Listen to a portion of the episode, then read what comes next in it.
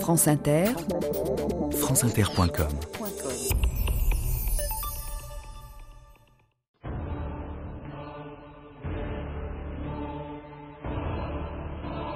Vous n'avez rien à ménager contre les ennemis du nouvel ordre des choses, et la liberté doit vaincre à quelque prix que ce soit. Saint-Just, 10 octobre 1793.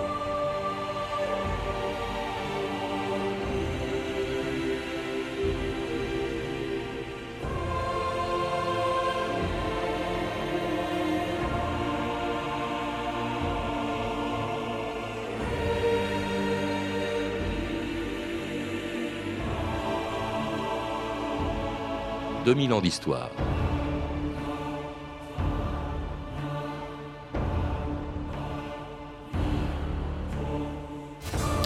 Le 27 juillet 1794, sur la place de la Révolution, l'actuelle place de la Concorde, les Parisiens étaient venus par milliers assister à la mort de deux hommes qui, pendant plus d'un an, avaient gouverné la France à un des pires moments de son histoire.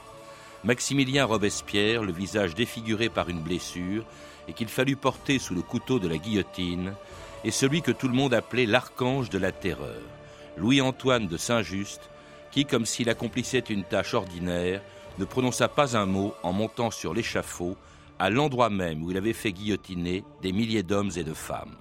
C'était neuf mois plus tôt, lorsqu'au moment où la France était envahie de toutes parts, Saint-Just avait fait voter une des lois les plus terribles de la Révolution, la loi des suspects. Le propos de cette loi est clair, citoyens.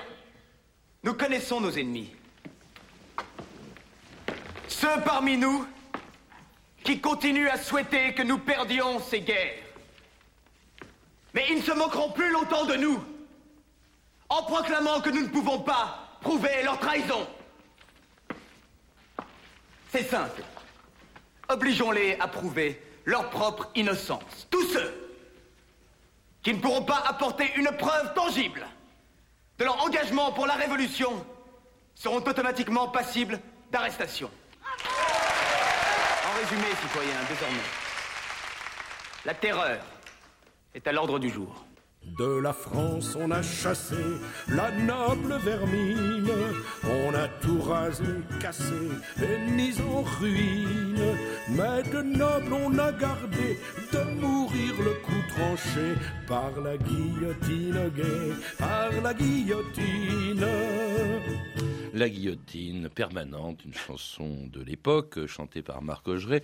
Jean-Jacques Lafaille, bonjour. Bonjour. Vous venez de publier aux éditions du Rocher un livre qui n'est pas à proprement parler une biographie, mais plutôt un portrait psychologique de Saint-Just. Hein. Ce n'est pas l'histoire de la Révolution ou même la biographie de Saint-Just, c'est un portrait d'un personnage qui effectivement était extrêmement complexe. Bien, j'ai lu avant d'écrire euh, les livres d'Albert Olivier, de Marie Le de Madame Santorbino, donc je me suis informé. Qui étaient des euh, biographes de Saint-Just, oui. Voilà, je suis allé à la Bibliothèque nationale, mais enfin, je prétends pas du tout apporter le, le, moindre éclairage précis sur le destin de Saint-Just. C'est plutôt, euh, disons, sa, sa, vie brève qui m'a attiré, dans le sens qu'elle s'est confondue avec un moment de, l'histoire du monde mm. qui, qui, qui, qui, a rencontré l'aspiration qu'il avait, je crois, euh, d'être un, homme exceptionnel. Mmh. Vie brève, hein, il est mort à 27 ans, il aura vraiment euh, marqué l'histoire de, de, son empreinte pendant euh, une vingtaine de mois à peine. Et alors ce qui domine, évidemment, c'est le fanatisme du personnage vous le rappelez, euh, et un personnage, une complexité, enfin un personnage très complexe, très marqué par son enfance. Hein. Vous rappelez euh, qu'il est né en 1767 d'un officier de Louis XV, euh, Louis-Jean de Saint-Just. il portait une particule, mais c'était un roturier en fait. Oui, oui, tout à fait. ce qui est intéressant, c'est l'aspect bucolique de sa jeunesse.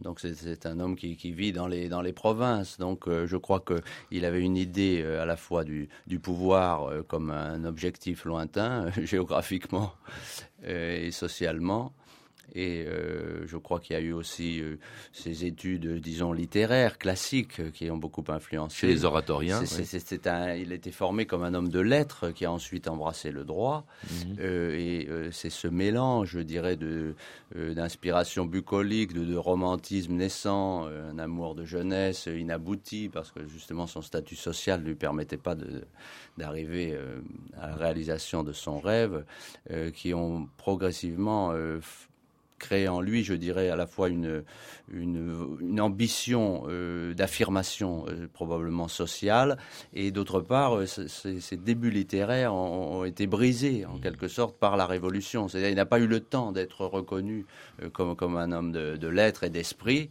et donc c'est le pouvoir politique et il lui est apparu comme, euh, au fond, la, la seule possibilité d'exister. Alors cet amour de jeunesse, on sait peu de choses hein, qui, qui ont été écrites là-dessus. C'était une jeune fille qui s'appelait Louise Gelée, euh, qui apparemment d'ailleurs était elle-même amoureuse de Saint-Just. C'était un bel homme, hein, enfin un, un très bel adolescent, une passion euh, partagée mais contrariée parce que contre son gré, on marie cette jeune fille à un notaire. Et alors lui, euh, il est furieux, il est à ce moment-là à Paris. Euh, il est même envoyé en prison par sa mère, hein, euh, qui se plaint qu'elle lui ait volé, euh, que Saint-Just lui ait volé de, de l'argenterie. C'est en prison qu'il écrit un poème très étrange, très long, qui s'appelle Organ. Il y a même de, de l'érotisme là-dedans. Et vous, vous, vous l'écrivez, Jean-Jacques Lafaille, en perdant Louise, cette fameuse Louise Gelée, il a perdu son paradis pour le récupérer. Il guette le moment propice. L'histoire viendra à point. Et l'histoire vient à point puisqu'au moment où est publié ce livre, Organ, c'est la Révolution française qui commence en 1789 exactement. Et là, il y assiste tout à fait fasciné. Il brûle d'y participer, mais pendant les trois premières années de la Révolution, c'est un simple figurant, Saint-Just. En raison de son âge, parce que Oui. ses ambitions électorales sont très vite contrariées pour- par la question de la limite d'âge. Donc il n'arrive pas à s'inscrire dans la première étape euh, de l'installation, disons, de, De la l'Assemblée législative, il était Exact. candidat à Blérancourt, hein, qui était sur le- le- l'endroit où il habitait, dans l'Oise. Donc je dirais qu'il y, a il y a un temps de frustration euh, qui est dur et qui dure et quand on est très jeune, la frustration, euh, ça va très très vite. Donc il y a une accumulation d'insatisfaction probablement qui euh, peu à peu, je crois, gagne son esprit et lui donne envie de transformer les institutions. Il devient, le, je dirais, peu à peu une sorte de, de théoricien de la vertu révolutionnaire euh, qui le rendra très célèbre. Alors il n'est pas élu en 1791 à l'Assemblée législative. En revanche, il le sera quelques mois plus tard, après la chute de Louis XVI. Euh, c'est une nouvelle Assemblée qui se met en place, la Convention, euh, où il est totalement inconnu. Il est élu, mais il est totalement inconnu lorsque le 13 novembre 1792, eh bien Saint-Just monte à la tribune pour y demander la mort de Louis XVI. Je demande la parole. Pourrais-tu me rappeler ton nom, citoyen? Saint-Just. Je représente le département de l'Aisne. Monte à la tribune, citoyen Saint-Just. Citoyen Citoyen Tant qu'il vivra, Louis Capet sera un signe de ralliement pour les traîtres qui continuent de se cacher parmi nous. Et pour tous les ennemis qui attendent à nos frontières le moment de nous écraser. Au nom de tout ce que nous avons accompli, nous ne pouvons pas faiblir. Nous ne montrerons que faiblesse et hésitation. Tant que l'héritier d'une longue lignée de tyrans restera en vie et en notre pouvoir. Citoyen, un roi n'est pas un homme ordinaire. C'est un rebelle, un usurpateur des droits d'hommes ordinaires. Un roi doit régner ou mourir.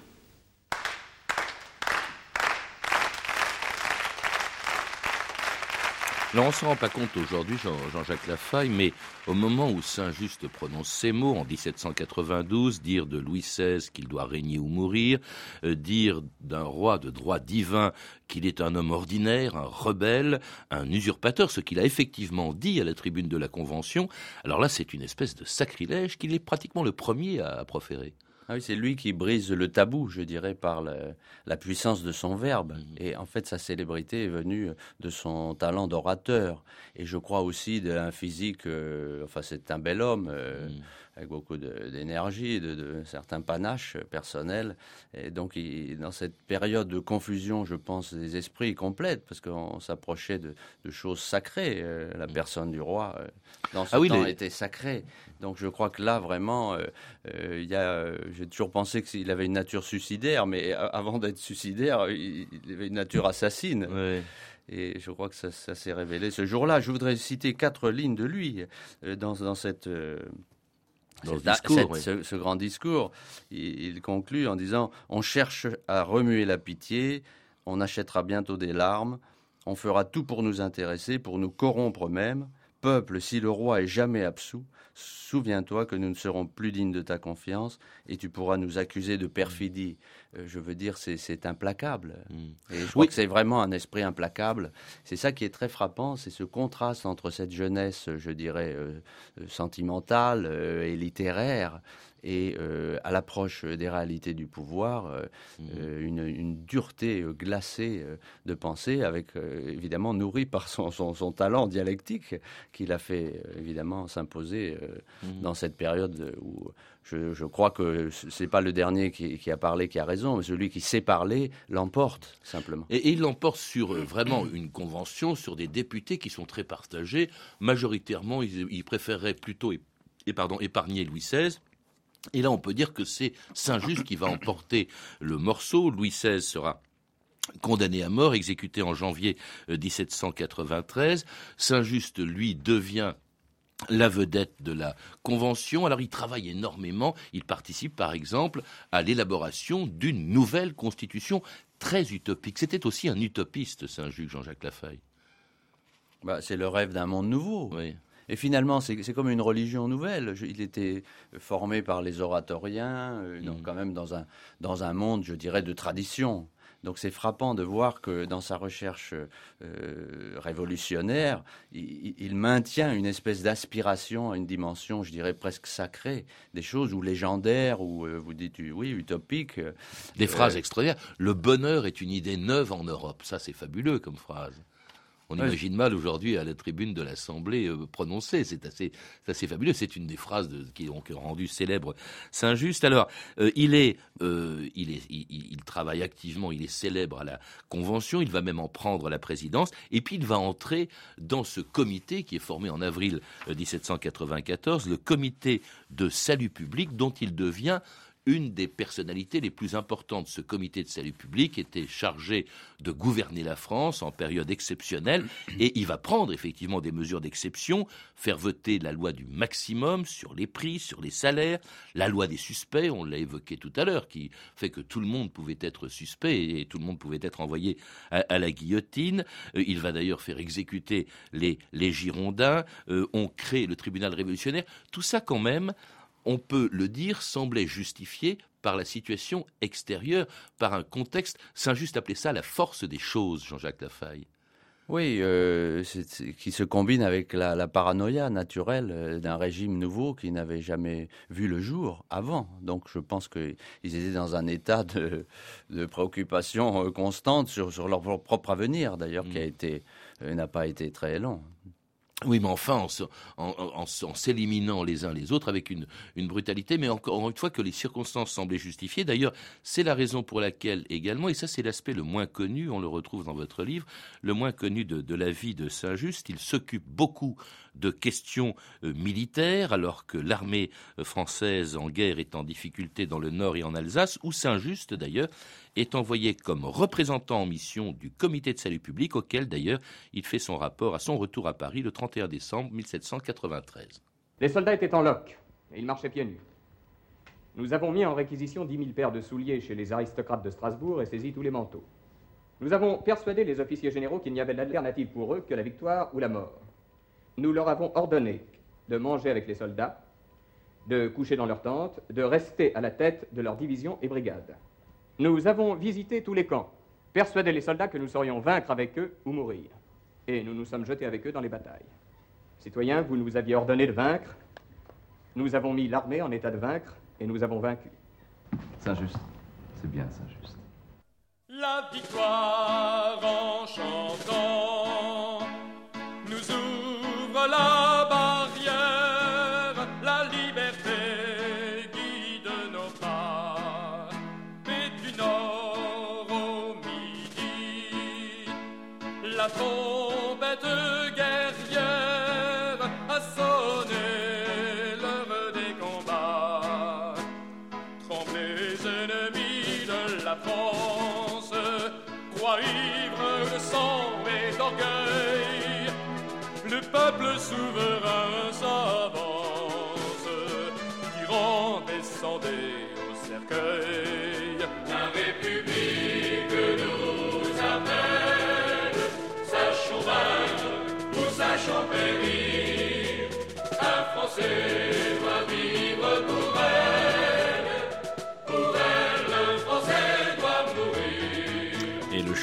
départ, une des chansons les plus belles, les plus célèbres aussi de la Révolution, Jean-Jacques Lafaille, en français, doit vaincre ou mourir. C'est exactement les propos que tenait Saint-Just. D'ailleurs, ce chant date de cette époque-là, euh, quand Saint-Just était aux armées comme représentant euh, en mission. La période, dites-vous, la plus exaltante de sa vie?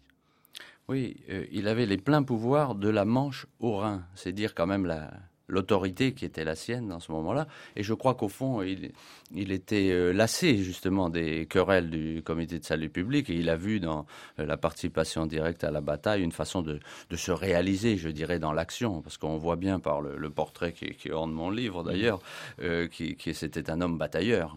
Fils de militaire, faut pas l'oublier, hein, peut-être aussi, mais euh, qui, qui vraiment est très actif. Alors, quand vous dites qu'il est responsable, il n'est pas général. hein, c'est lui qui désigne les généraux. Il est d'ailleurs au-dessus d'eux, finalement, de certaine manière. Il va choisir des généraux aussi importants que Hoche, Pichegru, qui remporteront des, des victoires, mais extrêmement brutales aussi quand il est présent dans des armées dont il évite qu'elles se décomposent. Par exemple, en fusillant tous les officiers rebelles. Parce que c'est l'époque où les gens fichent le camp. Par exemple, le général Dumouriez euh, avait, fui euh, euh, du côté de l'étranger, et là, il tenait littéralement, vraiment, entre ses mains l'armée. Oui, c'est toujours la, recherche des traîtres, la, peur de menacer l'unité de la volonté des, soldats. Écoutez, j'ai sous les yeux une justification de son engagement. Il dit que serait devenue une république indulgente contre des ennemis furieux? Nous avons opposé le glaive au glaive et la liberté est fondée. Donc c'est vraiment la justification de la, la guerre révolutionnaire, qui était quand même une des premières guerres de masse, euh, de lever, lever du peuple euh, en armes, et qui a transformé l'histoire, euh, enfin, de la guerre euh, dans, dans le monde depuis. Et, l'organisation de l'armée, je crois que c'est lui qui est à l'origine de ce qu'on appelait l'amalgame, c'est-à-dire que comme on avait fait la levée en masse, il y avait des, tout jeunes, des bleus comme on les appelait, hein, qui arrivaient dans une armée de vétérans, donc on mélangeait dans ce qu'on appelait des demi-brigades les euh, jeunes recrues, euh, les bleus, et puis les vétérans. Et puis alors aussi, euh, on l'a entendu d'ailleurs dans le rapport qu'il fait au comité de salut public, qu'est-ce qu'il fait quand il est à Strasbourg? Il demande aux riches, au fond, de donner leurs chaussures et leurs manteaux euh, aux soldats. Ah oui, il réquisitionne euh, tout ce Mhm. qui peut l'être. Mais enfin, c'est l'état de guerre, tout simplement, avec tout ce que ça implique. Euh, Je crois que ce qui est euh, frappant, ce sont les phrases qu'il a employées. Parce qu'au fond, ce qui reste de Saint-Just, au-delà de ce son, sa biographie brève, ce sont vraiment les écrits ou les déclarations de cette époque. Il dit il faut être un homme sublime pour consolider la patrie. Donc il y a vraiment un rêve d'héroïsme, je dirais personnel, euh, qui le guide constamment depuis le début. Vraiment un besoin de- de- d'avoir le premier rôle. euh, donc il, va aussi là où euh, le premier rôle lui est offert.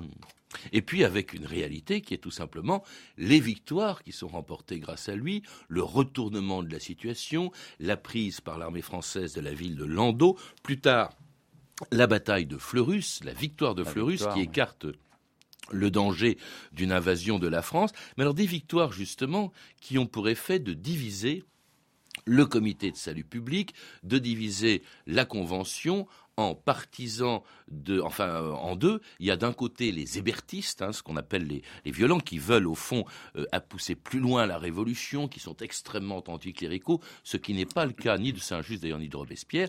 Ces hébertistes qu'il va faire éliminer, hein, euh, car il n'aime pas cette faction. C'est pas un extrémiste d'ailleurs sur le plan politique. Hein, c'est pas comme plus tard on le verra des gens qui ont été un peu les précurseurs d'un idéal communiste avec Babeuf. Non, lui, s'il est très attaché à la propriété, euh, Jean-Jacques Lafaille.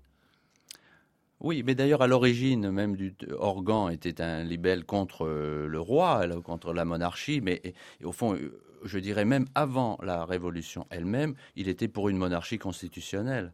Donc il y a une évolution, euh, qui, un radic- une radicalisation de sa pensée euh, qui s'impose au fil des événements et de sa propre montée en, en puissance politique, en influence. Ah, Mais avec- donc, oui. je dis, oui, on peut.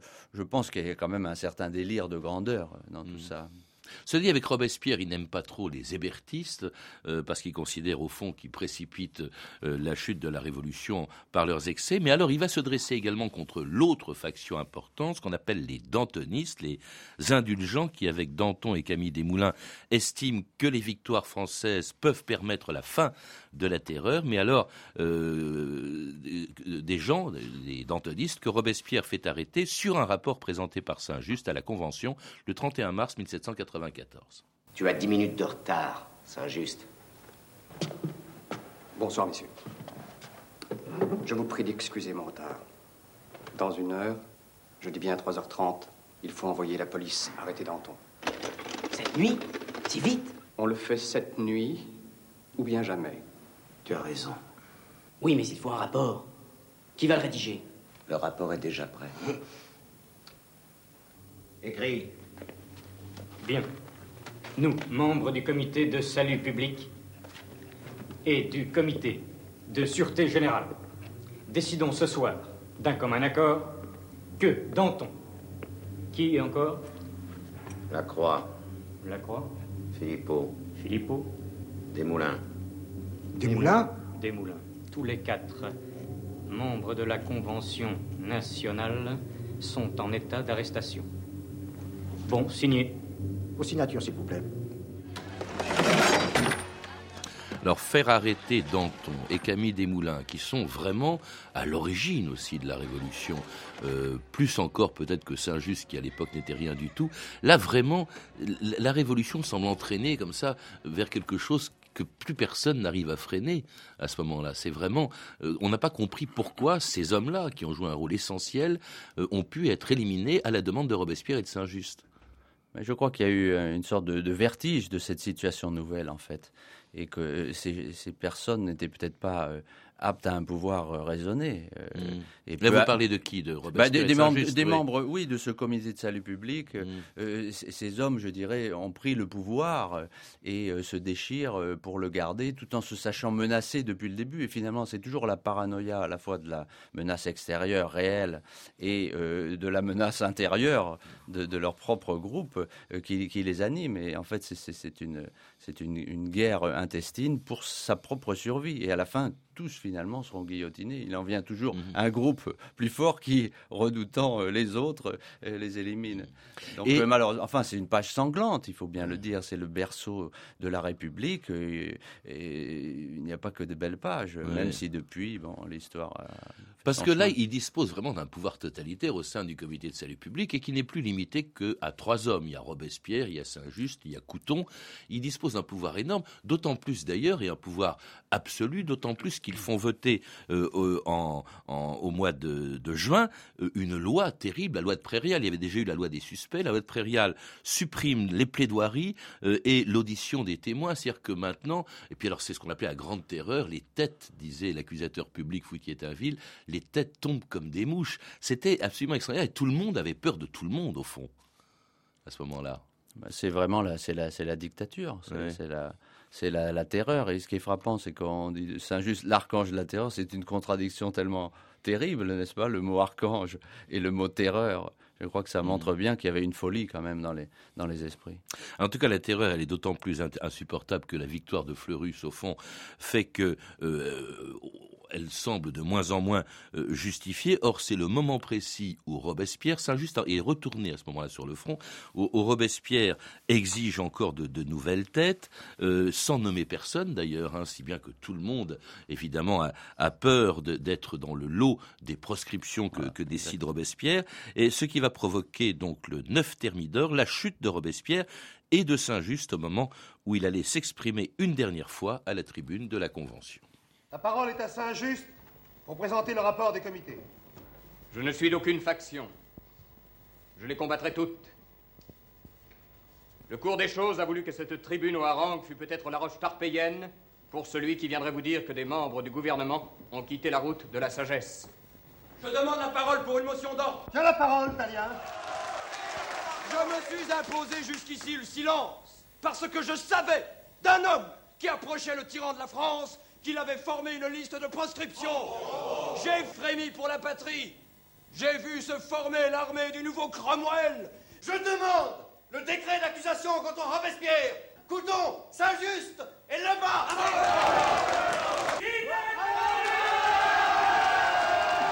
Peuple français, peuple de frères, peux-tu voir sans frémir d'horreur le crime arbore les bannières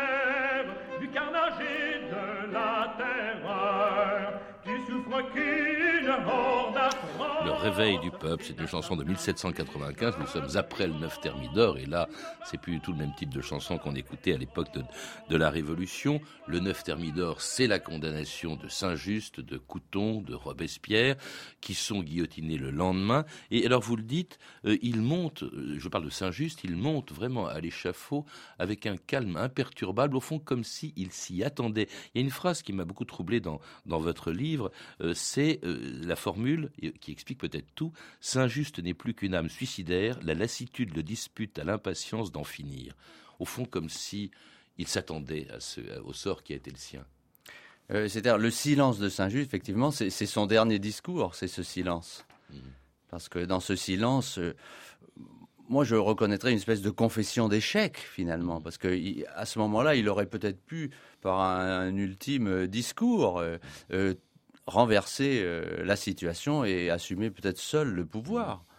Donc c'est son silence, je, je pense que c'est comme un, oui, un aveu, un aveu d'impuissance. Et euh, ce qui est frappant, c'est que les conventionnels, quand même, protégeant leur vie, euh, c'est le réveil de la démocratie, si on peut dire. Mmh. Tout d'un coup, se rebellent contre leur tyran. Mmh. Et je crois que suicidaire, euh, euh, il l'était probablement depuis le début. Ce qu'il y a d'extraordinaire, c'est qu'il a vraiment très profondément marqué l'histoire de la Révolution. C'est un des noms qui apparaît le plus souvent quand on parle d'elle, avec Robespierre bien sûr, Saint-Just, avant eux Mirabeau, Danton. Et or, il a régné, entre guillemets, que 20 mois à peine. Et ce qui est curieux aussi, c'est que, au fond, la postérité était plus indulgente avec Saint-Just qu'avec Robespierre. À cause de sa jeunesse, à cause de sa jeunesse, je pense et parce qu'il était beau, il parlait euh, en choisissant les mots, mais enfin quand on le relit de près, c'est quand même un orateur terrifiant -hmm. euh, qui a assumé beaucoup, beaucoup d'horreurs, euh, d'injustices, d'excès, de pensée. C'est vraiment, c'est un parangon de l'extrémisme, -hmm. Et c'est d'ailleurs une des raisons pour lesquelles j'ai envie de rassembler euh, euh, ces notes, parce que mm. l'extrémisme guette toujours dans le monde d'aujourd'hui, et il faut quand même regarder aussi nos pages sombres. Saint-Just, L'ombre des chimères, c'est le titre de votre livre qui a été publié, Jean-Jacques Lafaille, aux éditions du Rocher. À lire également les œuvres complètes de Saint-Just, une édition établie et présentée par Anne Cupiec et Michel Abensour chez Gallimard, dans la collection Folio Histoire. Vous avez pu entendre des extraits des films suivants La Révolution française, les années terribles de Richard Effron aux éditions Ariane Vidéo, un film que beaucoup d'auditeurs de 2000 ans d'histoire aimeraient bien pouvoir trouver en DVD, puis également en DVD, Danton d'André Vajda, euh, disponible chez Gaumont, La caméra explore le temps, Danton, La terreur et la vertu de C. Lorenzi et Alain Decaux, aux éditions LCJ. Vous pouvez retrouver ces références par téléphone au 32 30, 34 centimes la minute ou sur le site franceinter.com. C'était 2000 ans d'histoire. Merci à Sandrine Laurent, Philippe Duclos, Claire Destacan, Emmanuel Fournier Franck Olivard et à notre réalisateur Bertrand Chaumeton. Demain, dans 2000 ans d'histoire, la guerre des Malouines, 25 ans après.